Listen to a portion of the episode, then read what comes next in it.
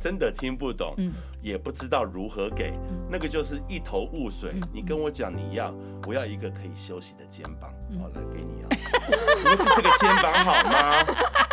Not this。嗯，经历那个转泪点，就是我要非常严肃的看待每一段的感情交往关系，那就是不要轻易进去了。对，嗯。欢迎来到解惑谈心事，来听听我们谈心事。我是 Chrissy，呃，我是王老师。我们邀请大家一起来关注许多我们身边的问题，让我们都可以找到好的方法，来与自己跟他人建立幸福的关系，然后一起来增进自己的心理健康。如果您喜欢我们的内容，请给我们五颗星评价，并踊跃转发出去，让我们一起来关心自己的心理健康哦。今天呢，要来跟我们一起谈谈心事的来宾是 Gilbert，我们欢迎 Gilbert。嗨，大家好。你那么诚恳，对不对？进去，对。然后两个人都互相喜欢，为什么没有如你想象的那个进入婚姻的、这个、善终？对。为何没有善终？嗯、我我觉得就是呃，应该这样讲，我的。我能够给的东西，对方感受不到。嗯，他说他想要 A，那我只能给他 B 或 C。嗯，对，他想要安全感。嗯，然后这个这个在我三十岁以前，我说什么叫安全感？那是什么东西？什么叫安全感？你得公虾米，真的听不懂，嗯、也不知道如何给，嗯、那个就是一头雾水。嗯、你跟我讲你要，我要一个可以休息的肩膀，嗯、好，来给你啊，不是这个肩膀好吗？Not this，嗯，Yeah，OK，这个，但是你不懂，我不懂，我完全不懂，太抽象了，对。对，什么叫做安全感？什么叫做？可以休息的背弯，嗯，这个是女性在表达上面没有表达的清楚的问题吗？呃，不是，不是，所以是你的问题。我我我觉得 我我因为我我不知道细节啊，呃、但是我这样听起来，我我觉得是两个人的成长经验是不一样的。嗯嗯，好，因为对 Gilbert 来讲，他说他不知道什么叫安全感，因为你不缺，你就不知道那是什么。就像我们每天都有空气，我们都有阳光，请问有一天我告诉你说。请你给我氧气，你会觉得啊，氧气，氧气是什么？因为我每天都在吸氧气。对。可是老师，这有点像是我们之前讲到，就是说、嗯、这种感觉很像是 Gilbert 是准备好的人，就是他不缺安全感，可是他的。这呃，他当时的伴侣是比较没有安全感的，所以他要像 Gilbert 要安全感。可是这也是要不到的啊，要不到，因为安全感其实是自己给自己的，别人没办法给你这种安全感。啊，譬如说一个可靠的肩膀，这个可靠的肩膀，他怎么去诠释可靠？因为可靠可能就是说你是受我控制，你就可靠；你如果不受我控制，你就不可靠。那 Gilbert 绝对不会接受这种啊。对，就如果你是。什么事都是 predictable，就我都可以预测你，oh. 那你就可靠。可如果你是超过我的想象，你是一个非常外向的人，是一个非常多才多姿的人，忽然就又交了一个新朋友。不是，就是你你你你，也许你有非常多我不懂的东西跟领域的时候啊，对，我就会觉得我不能跟上你，我不能了解你，嗯嗯、那他就觉得你这个人不可靠，因为我不能掌控你。的确，我我我我这样讲就是，嗯。我的几个女朋友，她们她们就会对我有一些要求，然后大概每一个都是呃，我不敢讲每一个都是往结婚这条路走的，有的就是说哦，我们交往，我们先交往，或是我们只是交往这样子，哎，我不想结婚，也有。那。但是大部分都是要往结婚这条路要走的，对。那他们就会想说，哦，嗯，呃，我我我可以，我 Gilbert 我可以给给什么东西？就是我们未来要结婚的话，我可以给出什么样的东西？对，有些会想的比较远一点，就是，呃，就是他的他的他的想法就会就是比较比较往，长远的计划，对，长远计划这样子的这样子打算，对。那，嗯。我我老实说，我现在每一个女朋友跟我要求什么东西，我大概都记得清楚。嗯，像我，嗯，第一个的话，他就是说我要我要安全感，然后我从你这里得不到，嗯，然后我我我我觉得你在你在嗯你在就是在在在一个待人处事的那个那个态度上，有点有点太冲了，我觉得有点就是好像好像不是太呃，就是一个很很很圆融的人嘛？不不够圆融的人这样子，对。我也是这样觉得，然后，嗯、呃，我们哦，不过你现在蛮圆融的啊，还啊还有学习空间了，我这样子，还是有学习空间，真的真的真的 没没没学不完的，我我老实说，真的是学不完的，我我就只要只要我想到说我有哪些哪些自己自己什么话是脱口而出，而且不经大脑的话。哇天啊！我老实说，现在就会觉得说，哇，怎么会这么的、这么的冲动，这么的、这么的不经思考就可以讲出这样的话来？我会害怕，现在的我会害怕。大概，大概其实三十三十尾四十岁，我就开始有这样的想法，我就觉得，哦，不行不行，这这这实在是太可怕了。对对，呃，我觉得这是自我的省察制度，哦，自我的自我的觉察的那个那个能力，就越来越高涨，越来越越来越有能力知道说我。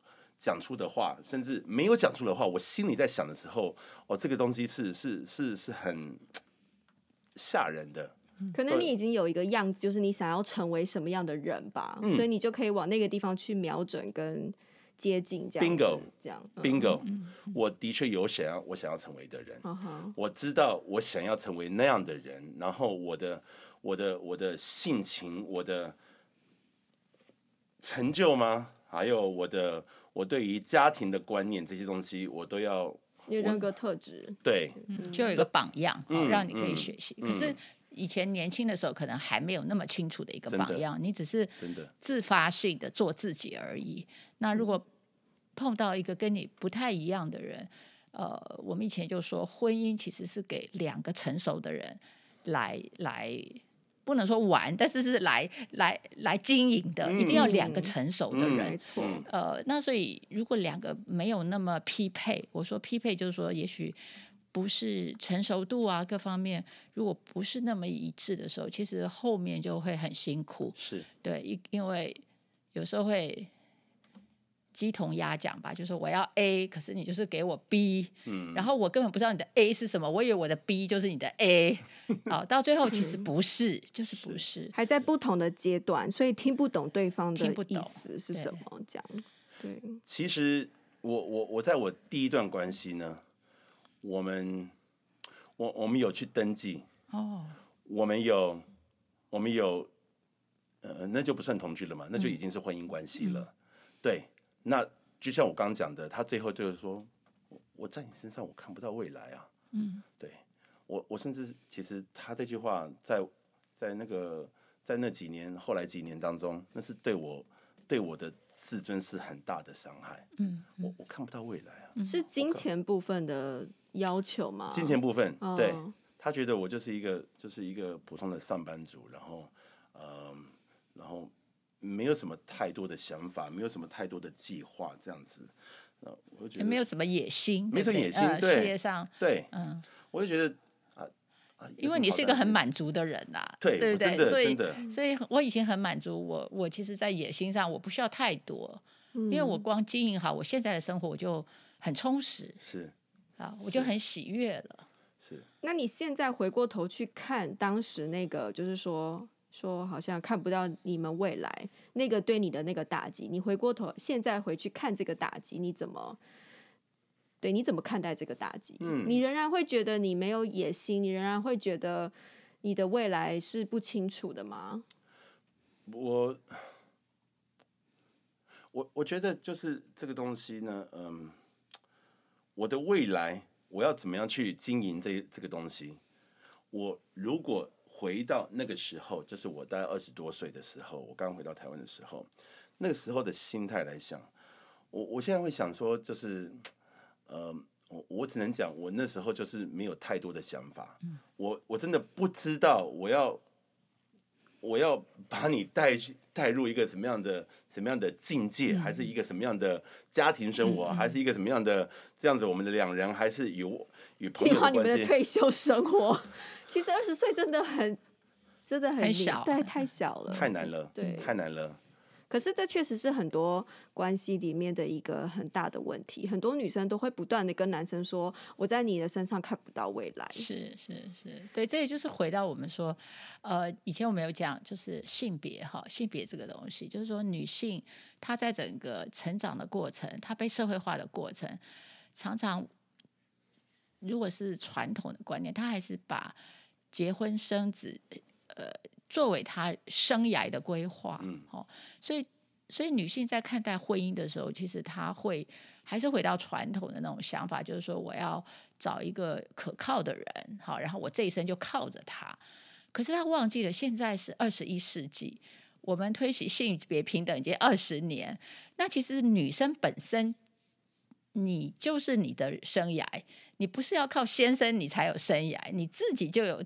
就要创造你自己的生涯，没错。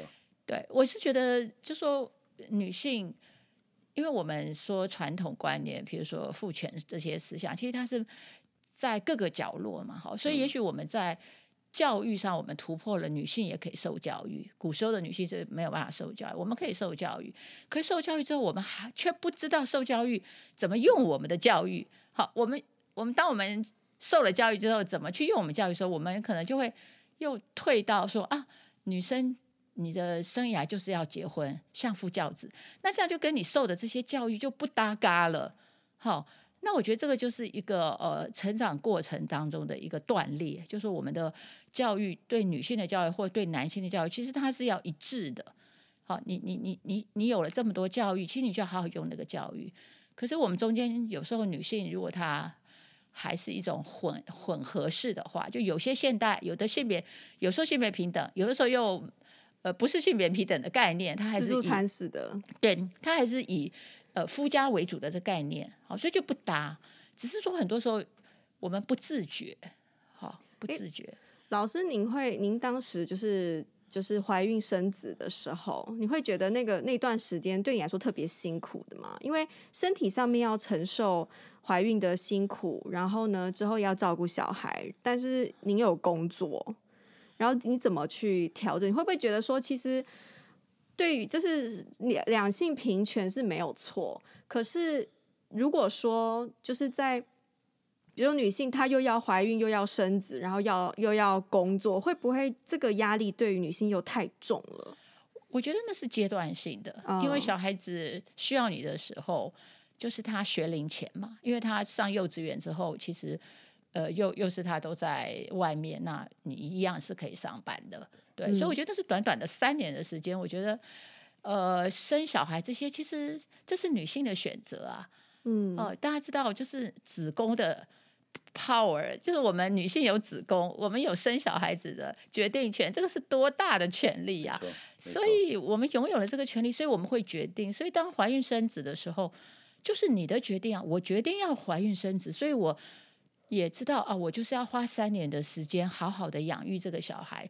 但是我为了这件事花三年，我觉得很划算呐、啊，嗯，很值得。对，所以我是觉得怀孕生子这些的代价，因为我们先天就有这个权利，那我们使用这个权利付上这个代价。我觉得是非常公平啊。那如果是女生不想生，可是男生想要生，或男生就夫家想要孩子，想要抱孙，然后呢，那女生就说：“好，你要这个，我我爱你没错，可是我自己不想生小孩。那为了你的家，我愿意生。可是生了之后，你就要给我更好的照顾。”我，我想应该不是这样想，不是这样子想，不是这样想，就是要是因为小孩子他不是一个货物哎。哦，它不是一个物品，对，小孩子，你的，如果你小孩子是一个人，是一个生命，是一个让你去爱的、嗯、爱的对象，所以你不想生，你就要跟结婚前就讲清楚，这结婚前就要。讲清楚，对，不，绝对不是结完婚然后。你要我生，我就是一个生产的机器，因为我刚好有子宫，然后我就用这个子宫去换你要给我一栋豪宅，诶我们不是这样子想的，因为这个人的价值超过豪宅啊。对对，所以我觉得你不想生，你就讲清楚，嗯，那你就找一个也跟你一样可以不想生的人结婚，这样就刚刚好。对因为社会上非常多人，能够选的人又更少了。但但是这是你要付的代价，就是任何事情都是有代价。你要生，你有代价；你不生，也有代价。世界上没有没有代价的东西。没错，没错，没错。其实就是养儿育女，也就是那是你的选择。对，就是最最对女性最跟男性差别最大，当然就是怀孕的一年了，九个月，这个当然很辛苦。但是这个你都算了，这个就是。这就是你你要做走这条路你要付的代价。但是我自己生过，我是觉得那个生产的经验是是丰富我的人生，我我我绝对不想交换。我我我觉得那个丰富我人生的对于喜怒哀乐的那种感受体验，跟那种 range 的扩大，好，就是说生的时候的那种痛苦，痛到不行的那种痛苦。跟小孩子生下来，看到小孩的那种喜悦，都都不是我没有生可以去想想象跟享受的那个无法对那个 range，因为那个 range 就是乘以十倍、百倍的那种喜悦跟痛苦。嗯、我我我觉得丰富我的人生哎，嗯、对我觉得做一个女性的特权就在这里，我我觉得非常非常的。对啊，这引以为豪的祝福，对，就是女性的特权的。为什么我们不享受它？那如果我享受，我就要付代价。那这个代价也在我的算计，就是我的选择的考量里。我觉得我我很愿意，嗯哼，绝对值回票价。我觉得这太好的投资了，没错没错。所以我觉得你要这样去想一个小孩，不是说哦我不想生，然后你要我生，所以我帮你生，所以我要代价，我要什么什么那那那个完全不是。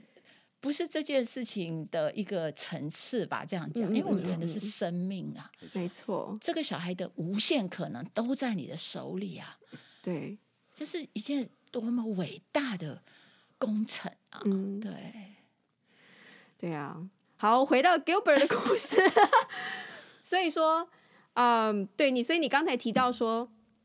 你刚才提到前女友的这些要求，然后你没有办法回回应他，嗯、然后所以以至于你们分手。其实我觉得，在我看来，这不算渣啦。其实我不知道为什么，但是我想他的渣有两个原因，一个是他的父母从小就给了他一个，呃，一呃，应该说正常的观念吧，就是说你不要呃。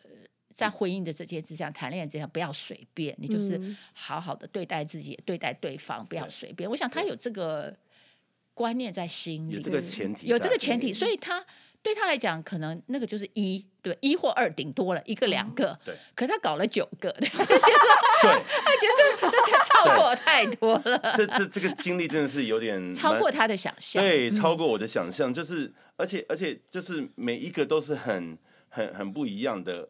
每一个女朋友都都有很不一样的个性，这样子。嗯，然后因为这是你的能耐，对不对？因为你的能力，他你可以跟任何人相处。我我觉得就是当我、嗯、当我就是真情流露，嗯、然后意气风发，嗯，然后可以高谈阔论的时候，嗯，嗯我几乎可以肯定，在场只要有女生，一定会爱上你，就会有。我不要说一定会爱上我，就是那个至少有一他两位，他他他他青睐我的机会是很高的，嗯、对，就会。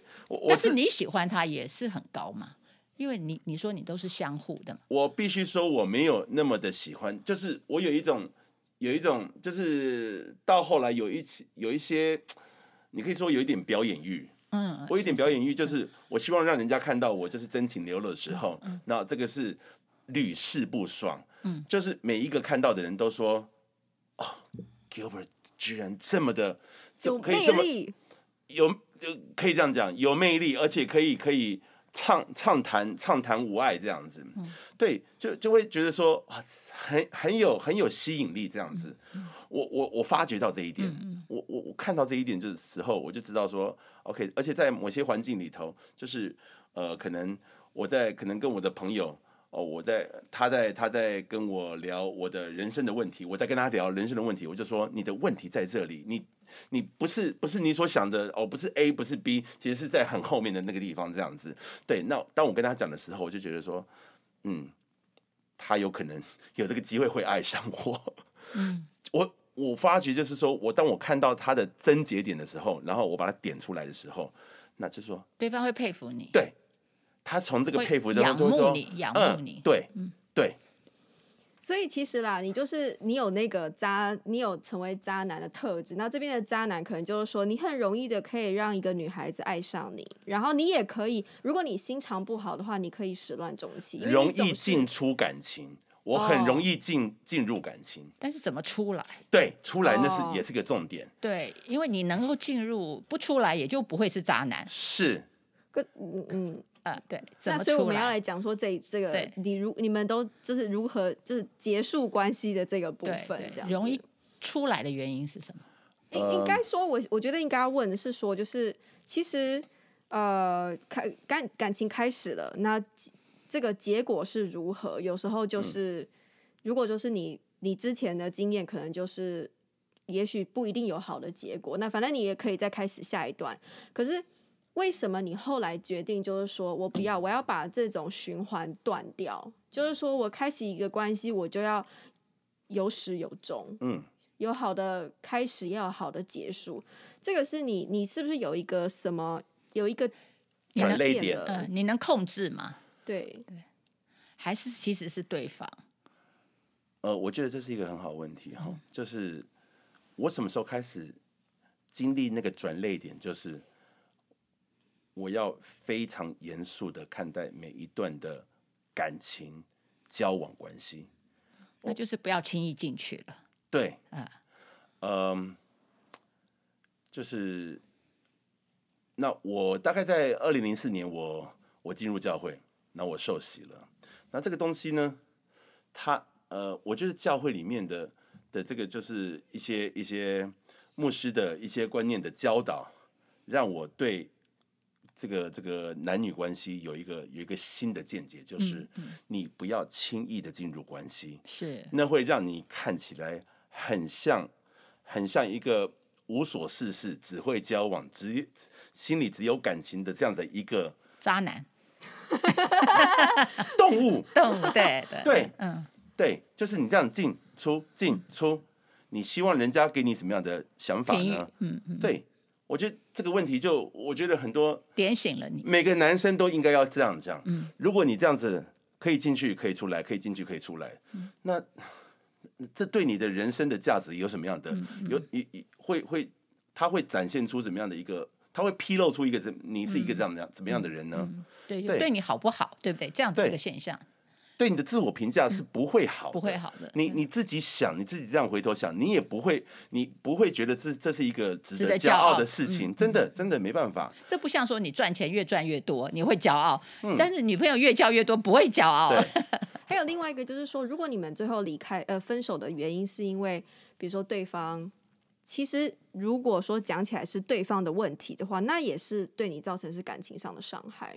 老实说，没错。嗯你一直这样进进出出感情，你真的对你的人生、对你的个性没有任何的影响，没有任何伤害吗？就像吃东西都不挑，然后吃就拉肚子这样子，因为都是失败嘛。因为结束出来就是一个失败，对，对不对？因为你是带着诚心要有结果，对，结果又失败，就其实是对自己的一个否定。那对，那是一个对你的、对你的自我价值的否定。对你对你自己的，你你对你自己的自我的感觉，你会你会你会低落的。嗯，你没有办法。觉得 I feel good about myself，没办法，嗯、你没办法自我感觉良好。嗯、我所谓的良好，不是不是说你觉得感觉良好，嗯、然后旁边的人都觉得你怎么叉叉叉的什么的。我觉得我是说，就是你你你的自你的自我健康程度是非常好的，你才有去才有办法去建立一个健康的关系。嗯，然后你的嗯，就是在这些过程中，你要看到说，你可以，我可以学到什么。我可以从这个中间，我可以避免下一次再犯出什么样的错误。嗯、我只能说，这是对我比较比较大的学习跟以后的造就。嗯，嗯可以这样讲、嗯。但是听起来你的学习是从自己经历那个痛苦去学的，对不对？所以这个很惨，就以身试法，自己跳下去当白受伤，然后学。所以其实这个不是好方法，绝对不是。所以一直到你进了教会，对不对？对你学到圣经里面对于爱的。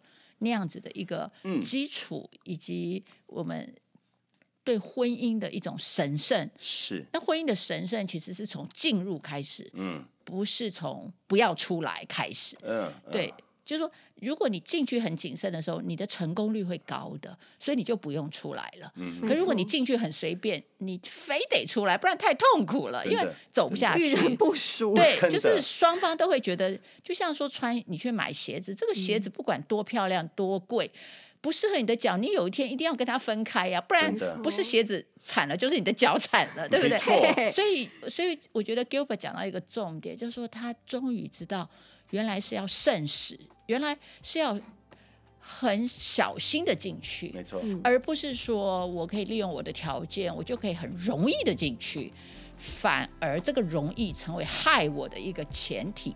非常对，所以我觉得 Gilbert 学到的这个这个经验真的很宝贵。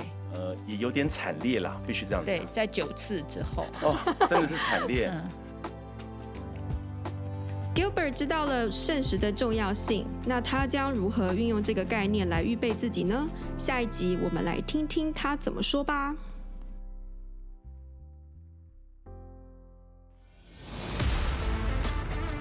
In our next podcast，